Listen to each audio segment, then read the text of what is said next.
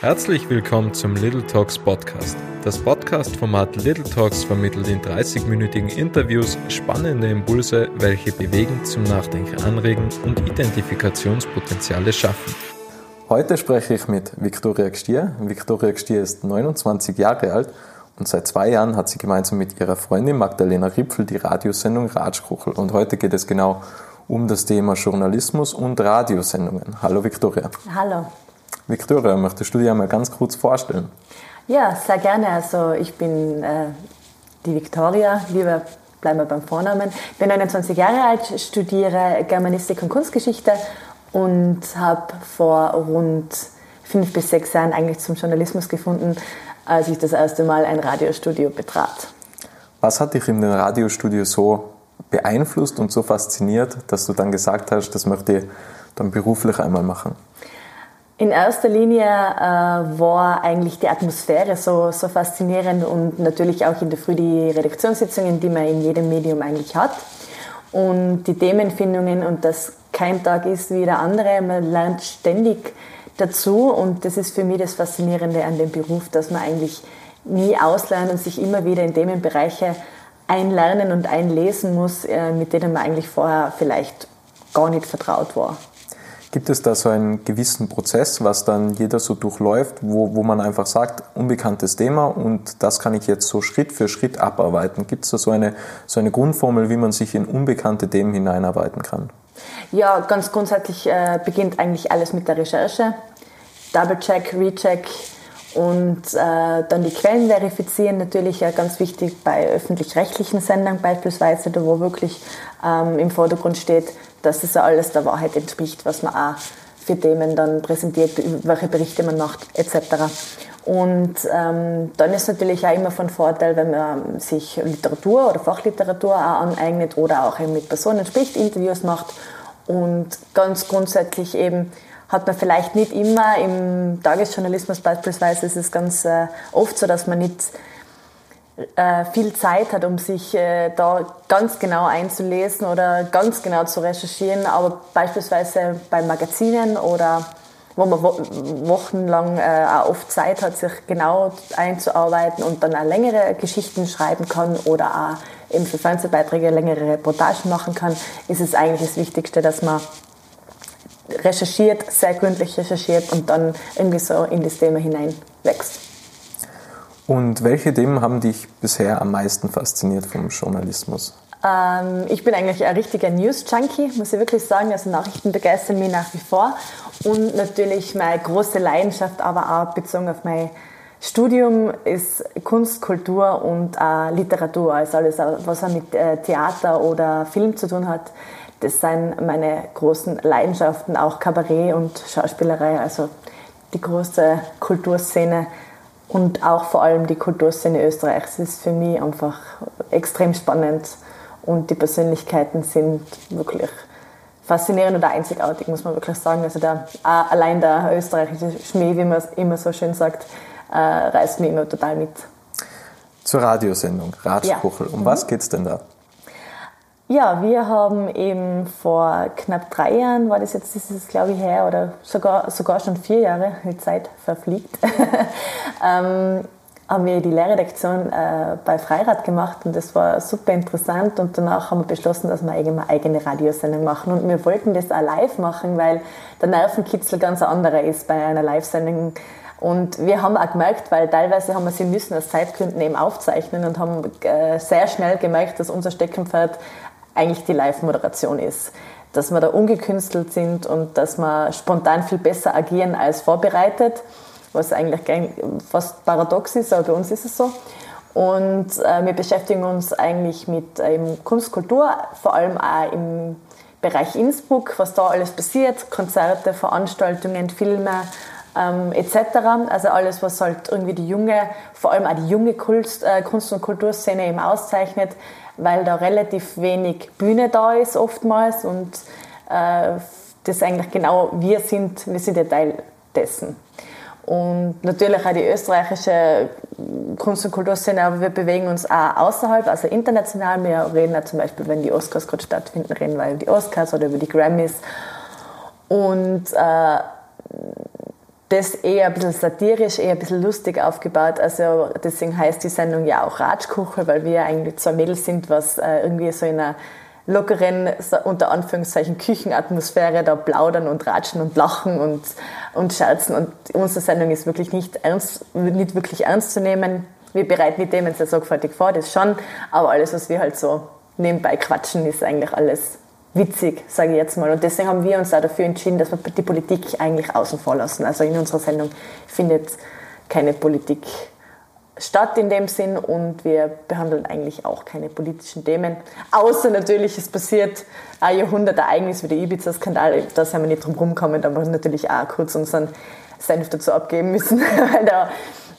ja, aber ansonsten sind wir frei von Politik in unserer Sendung. Schreibt ihr die Witze vorher oder, oder kommen die spontan?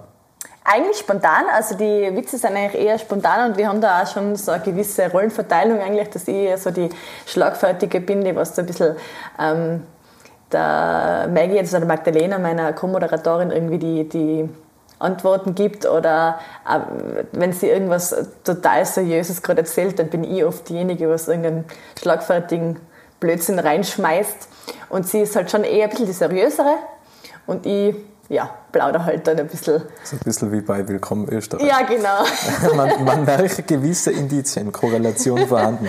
Ähm, rhetorisches Geschick, das ist ja sehr wichtig, nehme ich ja. an, bei mhm. Radiosendungen. Mhm. Woher nimmt man die Rhetorik? Also gibt es da verschiedene Techniken, die was man selbst im Radiosender dann lernt? Oder gibt es da Bücher, Podcasts oder wie wird man rhetorisch geschickter?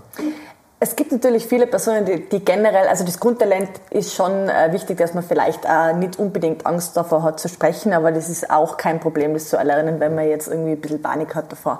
Äh, ganz wesentlich ist in einem Radiostudio, ist sicher einfacher als vor einer Kamera, also um einiges einfacher, weil man ja da eigentlich keine Zuschauer hat und die Personen, zu denen man spricht, ja nicht vor einem stehen. Deswegen ist es äh, natürlich einfacher, aber eine gewisse Nervosität ist auch nach wie vor bei mir vorhanden und auch bei meiner Co-Moderatorin.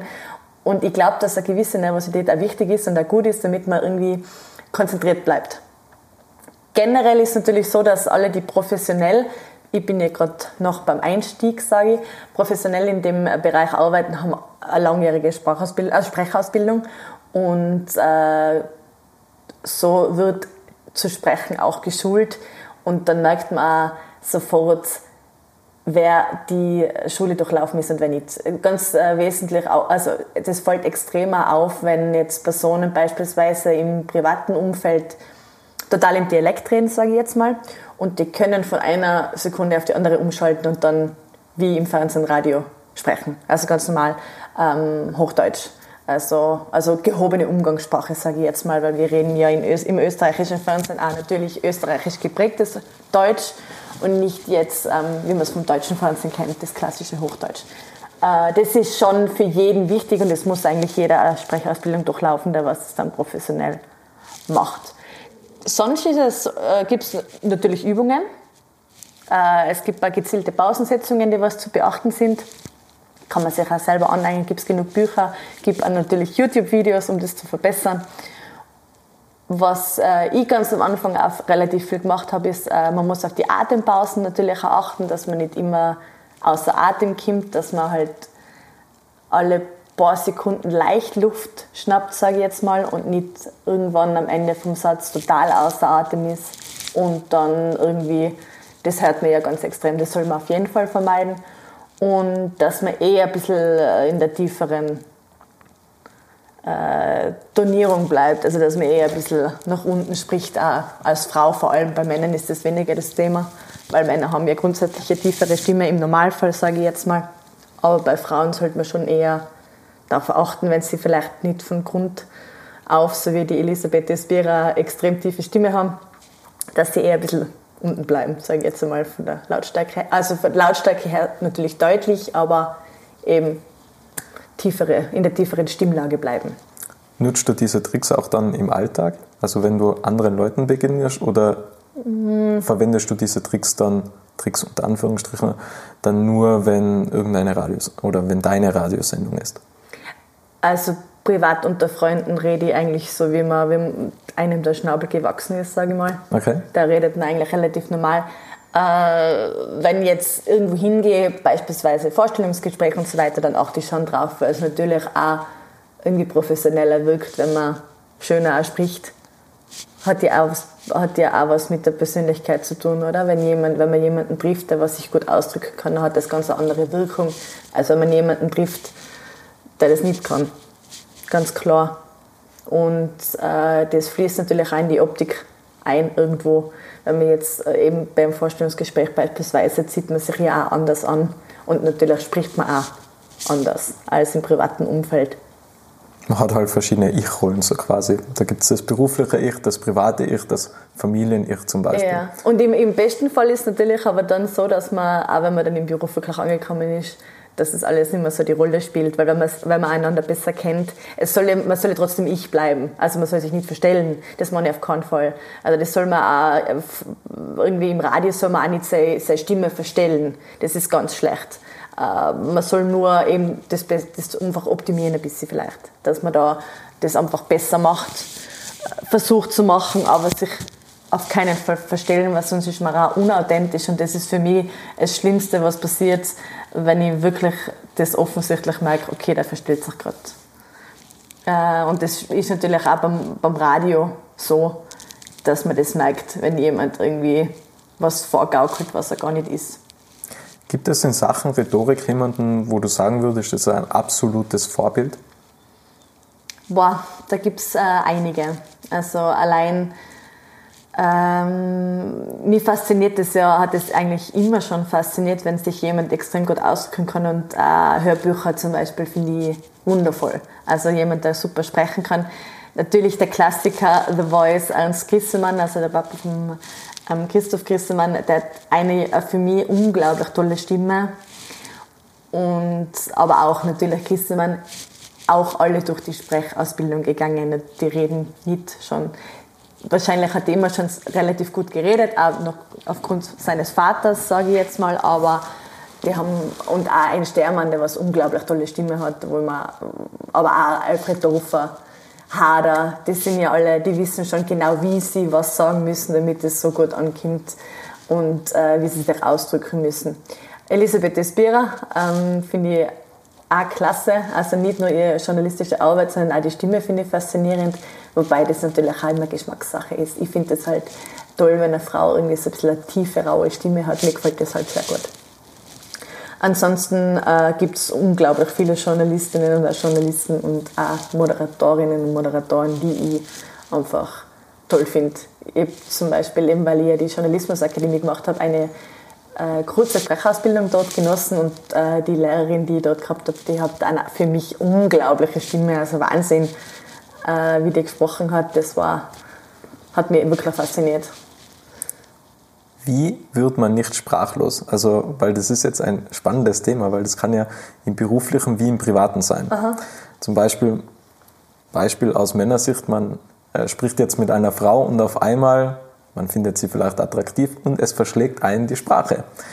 Wie ähm, findet man immer die passenden Worte? Also auch im beruflichen Kontext, im Verkauf, beim Moderieren. Wie findet man immer, immer Worte und wie findet man immer einen Zusammenhang zwischen den gesagten Sätzen? Hm, das kann ich jetzt ganz schwierig beurteilen, weil die passenden Worte sind ja für jeden äh, was anderes. Aber äh, das Thema, was du gerade eben aufgegriffen hast, wo du gesagt hast, äh, wenn du jetzt einer Frau begegnest beispielsweise, ist ja der Klassiker, oder? Ähm, für mich zum Beispiel ist es so, ich kann nur für mich selber sprechen, das ist ja ganz was Subjektives, aber kann mir das ja offen und ehrlich auch einfach dann auch kommunizieren. Das würde ich eigentlich am besten finden. Und wie ist Dass es? er irgendwie sagt beispielsweise, ja, boah, tut mir leid, aber mir hat jetzt einfach gerade die Sprache verschlagen. Also wo wir wieder beim authentisch genau. sein mhm. sind.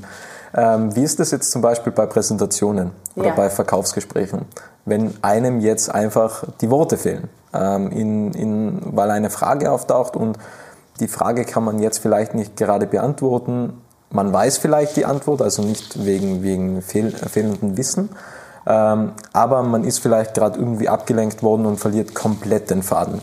Ja. Wie, wie findet man wieder zurück in die Spur? Bei einem Verkaufsgespräch habe ich, würde ich Also da ist für mich jetzt ganz schwierig, da irgendeinen Tipp abzugeben, weil ich in dem Bereich halt überhaupt keine Erfahrung habe. Ähm, ich glaube aber, dass es generell wichtig ist, dass man sich einfach versucht, in das Gegenüber irgendwie hineinzuversetzen und vielleicht das äh, versucht zu artikulieren, was äh, bei demjenigen gut ankommt. Da ist natürlich Menschenkenntnis auch relativ wichtig, aber das ist auch eben äh, beim Interview beispielsweise. Da ist auch oft schwierig, ähm, dass man genau die Frage beantwortet kriegt, was man halt, oder beziehungsweise genau die Antworten kriegt, die was man eigentlich braucht. Äh, und dass auch derjenige das genauso ähm, beantwortet, wie ich das für meinen Beitrag zum Beispiel brauche. Da braucht man auch sehr viel Menschenkenntnis und muss vielleicht sich da im Vornherein ein bisschen rantasten und ranfühlen und vielleicht ein bisschen eine lockere Atmosphäre schaffen, dass der irgendwie sich mehr öffnet, der oder die Gesprächspartnerin, Partner. Und das ist sehr mh, mm, schwierig manches Mal. Und da ist Empathie, glaube ich, sehr wichtig. Lass uns mal eine, einen Sprung weitermachen mhm. zum Journalismus. Mhm. Wie sieht da so ein Tagesablauf aus? Also wie kann man sich im, im Journalismus, in einem Medienhaus so den Tagesablauf vorstellen? Wie ist der Morgen? Was macht man da? Wie recherchiert man dann? Bekommt man da einfach ein Thema zugewiesen oder eine Story zugewiesen? Wie geht das? Mm, also generell ist natürlich schon ein bisschen ein Unterschied, ob ich jetzt im Tagesjournalismus bin, also wegen bei Tageszeiten beispielsweise, oder ich bin im Printbereich oder ich bin im Radiobereich oder ich bin im Fernsehbereich. Grundsätzlich ist so, dass man in der Früh eine Redaktionssitzung hat, also die verschiedenen Ressorts, äh, Kultur, Sport, Lokales beispielsweise jetzt, ähm, Innenpolitik, Außenpolitik, die schicken, also da das sitzt für jedes Ressort sitzt eigentlich jemand bei der Redaktionssitzung dort und natürlich die Chefredakteure oder der Chefredakteur oder die Chefredakteurin. Ähm, dann werden verschiedene Stories gepitcht natürlich, also jeder, jede Journalistin, jeder Journalist hat Ideen im Kopf, welche Geschichte er oder sie gerne machen will und dann wird die präsentiert, also gepitcht, wie man es halt vom Story Pitchen halt so kennt. Und dann entscheidet der Chefredakteur oder die Chefredakteurin eben, ob das auch so gemacht wird. Natürlich gibt es auch Geschichten, die man generell machen muss, wie beispielsweise ähm, Pressemeldungen der Polizei. Ja, also das muss einfach äh, natürlich nach außen transportiert werden, wenn irgendwo ein Überfall war oder äh, irgendwelche Kriminaldelikte passiert sind. Wenn man jetzt solche Themen vorgelegt äh, bekommt, mhm. sollte es ja trotzdem dann gut klingen. So, also es sollte ja trotzdem zum, Re äh, zum, zum Lesen anregen, ja. auch wenn es jetzt vielleicht nicht gerade die, die spannendste Story ist. Mhm. Also es geht ja grundsätzlich auch viel um Storytelling. Mhm. Ähm, wie, genau. äh, wie, wie bereitet ihr eine Story auf? Also wie bewegt ihr Leser dazu, dass dann, also Klar, die Headline ist wahrscheinlich das äh, Wichtigste, nehme ich an. Oder ist wie wichtig, wichtig ist die Headline? Also ich habe im Printjournalismus, muss ich wirklich sagen, bin ich nur ja ganz ein Küken und bin da nur ganz frisch und habe da relativ wenig Erfahrung. Also jemand, der da schon jahrelang drauf, also in dem Bereich arbeitet, wird das vielleicht anders beantworten als ich oder beziehungsweise besser beantworten als ich. Für mich ist die Headline sehr wichtig, ja. Aber natürlich muss man auch sagen, eben wie im Tagesjournalismus, man kann einfach nicht jeden Tag die perfekte Headline irgendwo rausstampfen. Das funktioniert einfach nicht. Manchmal muss man einfach eine Headline schreiben, okay, so ist es einfach. Das soll, das soll der Headline da ja, ja, weil, ja, na, Ohne Headline halt ist es halt nochmals blöder. ja, natürlich schon die bestmögliche, sage ich jetzt, aber manchmal es gibt einfach nicht jedes Thema jetzt eine tolle, wundervolle Headline äh, irgendwie her. Oder man ist ja nicht bei einem Buchtitel oder so, sondern man muss einfach manchmal das schreiben, was es ist. Generell ist es so, dass man natürlich versucht, äh, einen spannenden Einstieg einfach in die Geschichte zu finden und einen roten Faden durch die Geschichte durch ähm, zu haben, was das Allerwichtigste ist, dass alles irgendwie zusammenpasst und dass alles äh, ähm, verständlich und nachvollziehbar ist. Das ist ja eigentlich das Allerwichtigste, dass eine Journalistin oder ein Journalist vielleicht ein komplexes Thema oder komplexe Geschichte kriegt oder auch gerade behandelt und die muss eigentlich die so übersetzen, eigentlich fungiert man ja auch als Übersetzerin oder als Übersetzer, ähm, damit die Leser das verstehen, der Großteil. Also das ist eigentlich das Allerwichtigste, dass äh, ich das so kommunizieren kann, dass es eigentlich jeder versteht. Ich muss es so runterbrechen und trotzdem soll es aber gut und spannend geschrieben sein. Das ist eigentlich das Schwierigste. Und man merkt ja, das ist wirklich schwierig, weil wenn ich ein komplexes Thema habe oder eine komplexe Geschichte habe, dann äh, ist es nicht einfach, das extrem runterzubrechen. Und man sollte natürlich darauf achten, eher, dass man kurze Sätze verwendet. Das ist auch wichtig. Keine Schachtelsätze, ganz wichtig. Was sind Schachtelsätze? Also so Ganz Sätze, die über mehrere Zeilen gehen, ja. weil die Leser dann aussteigen. Äh, das merkt man ja auch selber. Wenn man eine Geschichte liest, äh, auf einmal ist man irgendwie draußen. Und das soll auf keinen Fall passieren. Da gibt es eben gewisse Analysen, da wo man wirklich, da wo die Leser analysiert werden, wo sie stocken und wo sie aus der Geschichte rausfallen. Und je weniger oft das passiert, desto besser ist eigentlich die Geschichte für den Leser. Und so soll man sie aufbauen. Also spannender Einstieg, kurze Sätze ist sehr wichtig und ähm, dass es einen roten Faden hat. Also da muss man schon drauf achten. Wie denkst du, wird sich der Journalismus weiterentwickeln? Weil es wird ja immer mehr digitalisiert. Mhm. Es gibt aber nach wie vor Zeitungen, es gibt genau. nach wie vor Bücher. Ich glaube auch, dass es Bücher immer geben wird in Printform. Ja. Mhm. Wie ist es mit Zeitungen, Magazinen, Zeitschriften? Wie, wie denkst du darüber? Entwickelt sich das irgendwie anders weiter oder, oder wird es die Zeitung auch immer geben, weil es halt einfach besser und netter ist, zum Frühstückskaffee eine Zeitung dabei zu haben, anstatt ein Tablet? Erst ich persönlich lese extrem gern äh, ganz die klassische altmodische äh, Zeitung, gedruckt, weil ich es einfach haptisch toll finde, wenn ich was in der Hand habe, oder?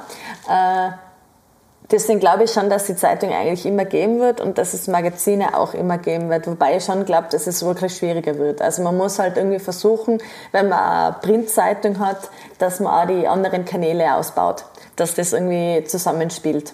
Dass die Internetredaktionen viel mehr zum Beispiel auch eingebunden werden in die Printredaktionen und dass auf Social Media und auf anderen Kanälen mehr funktioniert. Ich glaube, dass es in Zukunft schwierig sein wird, zu sagen, ich bin nur mehr Printjournalist. Also Leute, die was nur schreiben. Ich glaube, das wird sich aufhören, dass sie wirklich mich fokussieren oder sagen, ich mache nur Radio oder ich mache nur Fernsehen. Weil man merkt es ja jetzt schon, dass ähm, beispielsweise, beispielsweise, sagen wir jetzt bei äh, Fernsehsendern, das so ist, dass die äh, eine Homepage haben, da werden die Nachrichten und die Beiträge und die Berichte veröffentlicht und die werden geschrieben. Eigentlich ganz klassisch, oder? Und dann gibt es Fernsehbeiträge dazu, zu dem Bericht mit Interviews und etc. Dann gibt es vielleicht einen Podcast, ist eigentlich Radio. Und dann gibt es äh, Social-Media-Kanäle, wo das Ganze auch natürlich verbreitet wird und veröffentlicht wird. Und deswegen glaube ich, dass das schon es fangen auch immer mehr Zeitungen an, eben einen Podcast auf jeden Fall dazu zu machen, wie die Zeit, äh, Profil, Falter, äh, gibt es überall Podcasts.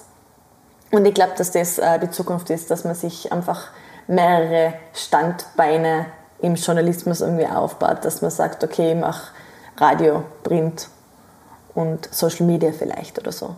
Ja, das ist wie, wie ein Stuhl, wenn man halt mehrere Stuhlbeine hat und genau. eins fehlt, dann steht halt der Stuhl noch und wenn man nur eines hat, dann ja. steht halt der Stuhl immer. Ähm, ja, genau. Äh, du hast Radio angesprochen, mhm. spannendes Thema. Denkst du, dass das Radio ausstirbt? Weil in Amerika ist es ja schon so, da wird ja ohne Ende Podcast gehört ja. und kaum mehr Radio. Mhm. Ähm, Bei uns ist es aber nicht so.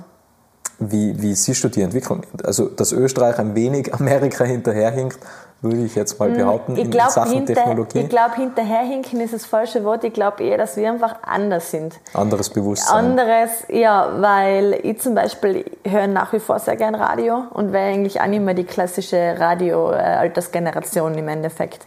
Äh, natürlich auch, weil ich selber Radio mache, das wird sicher auch da mitspielen, aber Podcast ist im Endeffekt ja auch nichts anderes. Also ich meine, du kannst es gezielt auswählen, ja, aber im Endeffekt hörst du Stimmen, die über Sachen reden, diskutieren und im Normalfall wird halt zwischendrin Musik gespielt. Also im Endeffekt ist es Radio, nur kann, kann man es halt gezielter konsumieren. Aber man kann ja mittlerweile auch diverse Radiosendungen via Podcast nachhören. Also im Endeffekt verschwimmen da die Grenzen so extrem, dass ich glaube, dass das einander nicht ausschließt. Nur weil jetzt die Podcasts gerade äh, mehr gehört werden, glaube ich nicht, dass Radio weniger gehört wird. Deswegen. Und du denkst auch, der, der Fernsehjournalismus, der geht normal weiter? Oder ändert sich da irgendwas? Mm, ich glaube, dass natürlich schon sehr viel äh, auf YouTube äh, und etc. stattfindet, aber ich glaube nicht, weil wenn man sich die letzten, äh, also die vorherigen Zahlen eben anschaut, dann ist schon so nachrichtentechnisch wird einfach auf die öffentlich-rechtlichen Sender vertraut, sage ich jetzt mal, und die finden im Fernsehen statt. Und man kann sie aber auch in der DVD nachsehen beispielsweise oder auf diversen ähm, Plattformen eben nachstreamen und wird ja teilweise auch auf YouTube dann wieder geschalten und man kann es da auch anschauen. Also das wird halt einfach auf mehreren Kanälen veröffentlicht, auch, auf Social Media natürlich. Also ich glaube nicht, dass es äh, weniger wird. Nein. Wie, wie würdest du äh, Social Media Journalismus beschreiben? Also was ist äh, Social Media Journalismus genau, wenn du, wenn du sagst, okay, ähm, Social Media gehört zum Journalismus dazu? Sind das nur Beiträge, was dann auf der Seite verlinken oder, oder was ist das genau? Ja, und was, was natürlich sich da extrem gut eignet, äh, ist Reportagen beispielsweise, oder? Dass sie, äh, und dass sie dem Zuschauer oder der Zuschauerin sofort das Gefühl geben kann, okay, du bist gerade mittendrin, du bist gerade unmittelbar dabei. Wenn ich beispielsweise auf einem Konzert bin, dann kann ich da sofort auf Live gehen, sagen wir jetzt mal Insta Live, Facebook Live und kann da den, die Zuschauerin, den Zuschauer sofort reinschalten. Und das ist, glaube ich, das, was das so spannend macht. Die Live-Schaltungen, was auf Social Media, äh, Social Media extrem praktisch sein natürlich, was super funktioniert. Äh, auch die verlinkten Artikel, wie du sie schon angesprochen hast, äh, natürlich auch. Und was da auch toll ist, sind eben Bilder, also Fotografie, was da sehr viel reinspielt. Wenn man jetzt ein komplexes Thema hat, mhm. also ich kenne es halt vom Blog schreiben, es gibt ja. irgendein Thema, man, man will über das Thema schreiben, also, aber es ist ultra kompliziert und verliert schon irgendwie schon am Anfang die Motivation, weil man sich denkt, oh, da werde ja, werde ja nie fertig. Ähm, wie kann man komplexe Themen einfach herunterbrechen. Also, also gibt es da irgendeine Herangehensweise? Ich sage jetzt keine Ahnung, Quantenphysik beispielsweise. Ich glaube, glaub, wir kennen uns beide nicht mit Quantenphysik aus. Null. Ähm, Deswegen sagen wir, wir beide haben jetzt die Aufgabe, einen Artikel über mhm. Quantenphysik zu schreiben. Ähm, wie würde man das Thema angehen, damit es so einfach wie möglich ist? Also was ist der erste Schritt, um grundsätzlich das Thema zu verstehen? Haben wir vielleicht eine Deadline von zwei Stunden? Kriegen wir das überhaupt hin? In zwei Stunden, glaube ich, wenn man sich mit Quantenphysik, so wie es bei mir der Fall ist, überhaupt nicht auskennt, wird sicher... Pff, nahezu unmöglich, glaube ich. Okay. Also für mich wäre es eine nahezu unmögliche Aufgabe, weil ich mich einfach überhaupt nicht auskenne. Ich würde persönlich jetzt an Quantenphysik äh, so rangehen, dass ich jetzt erstmal, es gibt ja nicht äh, nur die Quantenphysik, sondern da gibt es ja auch wieder eigene äh, Bereiche. Und dann würde ich in erster Linie versuchen, Physiker zu kriegen, die mir das so erklären können, dass ich es verstehe. Also Professoren im besten Fall, die äh, das schon für mich so runterbrechen, damit ich es dann nur mal runterbrechen kann. Also so würde ich daran gehen. Äh, wenn man, wenn man dann den Artikel fertig hat, fragt man da, also im, im, äh, bei der User Experience sagt man der DAO, der dümmste anzunehmende User, ähm, wo man einfach User testen lässt, ob die, ob die Webseite äh, DAO-sicher ist. Ja? Also ob die wirklich jeder versteht, dass, dass ein ja, bei, der, bei der klassischen Tageszeitung gibt es ja Leserbriefe. Und okay. E-Mail gibt es ja auch. Es okay. gibt ja nicht nur irgendwelche User-Tests, sondern es gibt ganz klassische Leserbriefe noch, nach wie vor. Und wo sich dann äh, Leute natürlich beschweren, die das was vielleicht zu kompliziert oder zu. Äh, kommt, kommt das oft? Ja, ja, ja. ja. ja. Täglich? Ja. Ich denke schon doch, okay. ja. Wusste nicht, wieder, wieder was Neues? dass, äh, dass eben, wenn irgendwas zu kompliziert geschrieben ist oder irgendwas der eigenen politischen Gesinnung zu wenig entspricht, damit wird natürlich draufgehauen. Und eine E-Mail natürlich der direkte Kontakt zum äh, Journalisten, sage ich jetzt mal. Aber weiß man, wie, wie alt die Leserbriefgesellschaft ist? Kann, kann, man äh, das sagen? Also sind das auch 20-Jährige? Eher nicht. Glaube ich nicht, ja. nein. Also ich würde schon sagen, dass der Altersdurchschnitt Aber Brieftaube so schickt niemand, oder? Nein, Rauchzeichen auch nicht. okay. Nein, ich würde schon äh, sagen, dass die, die Leserbrief-Alterskategorie sich zwischen, also ich würde ab 40, wenn nicht älter, wahrscheinlich, ja. Das sind so die klassischen. Aber es gibt halt auch Menschen, die nach wie vor sehr gerne Briefe schreiben. Also ich schreibe auch sehr gerne Briefe. Ja, aber ich würde jetzt nie in einer. Zeitung einen Leserbrief schreiben eigentlich. Das würde ich auch nicht machen, aber, aber es hat schon mehr Wertigkeit. Also ähm, vor allem auch, wenn, wenn, man, wenn man jetzt ein Buch in Printform in der Hand hat, hat es halt ganz andere Wertigkeit. Und Ja. ich glaube, dass du einem Buch in Printform immer mehr ver vertrauen wirst, als wie äh, ein E-Book. Ähm, obwohl dasselbe Inhalt ist, es kommt einfach, weil es einfach haptischer ist. Allein das Umblättern, oder? Ja, ja, voll. voll. Ähm, zwei Fragen noch. Wie behält man jetzt so bei komplexen Themen die Motivation? Weil wenn man null Herangehensweise hat, das ist ja, also bei Quantenphysik springt jetzt nicht gerade meine Motivation über. ähm, ja, und- das ist und- natürlich schon sehr, Also es ist- natürlich sehr ist dein Job, ähm, spezifisch und es gibt ja nicht ohne Grund ähm, Journalisten, die in einem gewissen Ressort arbeiten, weil da haben sie Okay. natürlich schon äh, die Skills auch, oder? Weil äh, es wird selten jemand, der jetzt keine Ahnung, beispielsweise Literaturwissenschaft studiert hat, wird jetzt nicht, äh, kommt auch vor natürlich, aber wird jetzt nicht irgendwie im Wissenschaftsressort oder im Sportressort sitzen im Normalfall. Ja. Im, also gibt es natürlich auch. Es gibt da viele Journalisten, die im Laufe ihrer Karriere durch alle Ressorts wandern und sich alles aneignen. Finde ich toll. Finde ich wirklich toll. Äh, aber so äh, ist sicher schwierig. Also eben Quantenphysik ist so das klassische Thema, wo ich davon ausgehe, dass sich sehr wenige so gut auskennen, dass sich so runterbrechen können, dass es wirklich jeder versteht. Ich glaube, das ist ja bei Professoren schwierig, dass sie es so runterbrechen, dass es die Studierenden verstehen. Ja, ich habe hab einmal einen Termin gehabt mit, äh, mit einer Quantenfirma äh, Firma in, in Innsbruck und ich habe null verstanden. Ja, also eben. äh, da ist dann irgendwie sowas gekommen wie, ja, äh, es ist wie du musst dir das vorstellen wie eine Badewanne, es kann, es kann still sein, es kann voll sein und es kann sich bewegen und dann ist irgendwie nur ein Vergleich gekommen mit einem Lichtschalter. Ich habe ich hab keine Ahnung. Also Bist komplett ausgestiegen. auch mit Lichtschalter habe ich es nicht verstanden. Okay, naja, ja. vielleicht kommt es ja noch. Ähm, 2020, Mhm. Victoria Gstier 2025, wo sind wir dich? ORF, OE24. Äh, Sehr witzig. wo sind wir dich? Ähm. Mit äh, 34 Jahren. Wow, ja, ich habe keine Ahnung. Oder Schauspielkarriere. Also, Schauspielkarriere, siehst du mir als Schauspielerin? Passt Eventuell. irgendwie, eventuell, für das glaube ich bin ich mittlerweile schon so ein bisschen zu alt, aber man weiß ja nie. Die der Einstieg von einer Schauspielerin, glaube ich, müsste schon sehr viel früher vonstatten gehen. Wobei Josef Hade ist auch wirklich mit, mit 50 und wie alt war er? Ende, Ende 40 Dann hast du ja noch Zeit. in die Schauspielwelt äh, Welt eingestiegen. Nein, ich würde sagen, ja, auf jeden Fall Journalistin, aber ich hoffe, da muss ich nicht mehr bis äh, 2024 warten. Äh, wo es mich hintreibt, weiß ich nicht. Natürlich ist äh, Fernsehen war, ist immer mein großer Traum gewesen, natürlich auch Radio, mein großer Traum. Also das ist schon wirklich toll. Und ich hoffe, dass ich da dann auch Fuß fasse und auf jeden Fall werde ich Journalistin sein 2024. Sehr gut. ähm, ja, letzte Frage, allerletzte Frage. Wenn man mit dir in Kontakt treten will, dann ist es wahrscheinlich am besten mal bei der Ratschkuchel reinzuhören. Ja, oder einen Brief zu schreiben.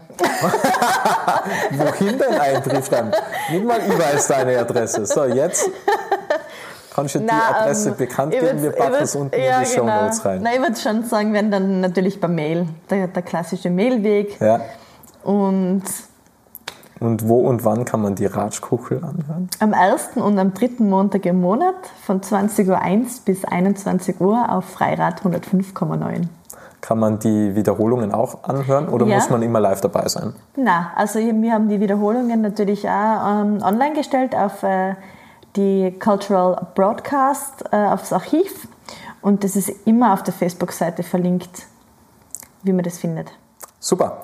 Das war's, Viktoria. Ich sage ganz, ganz herzlich Danke für Ja, deine Zeit, sehr gerne. fürs nette und lustige Gespräch und deinen wertvollen Inhalt. Und danke an alle, die da draußen zugehört haben. Danke auch, sage ich. Und wenn dir diese Folge gefallen hat, du kannst diese Podcast-Folge auf Spotify, iTunes und YouTube abonnieren.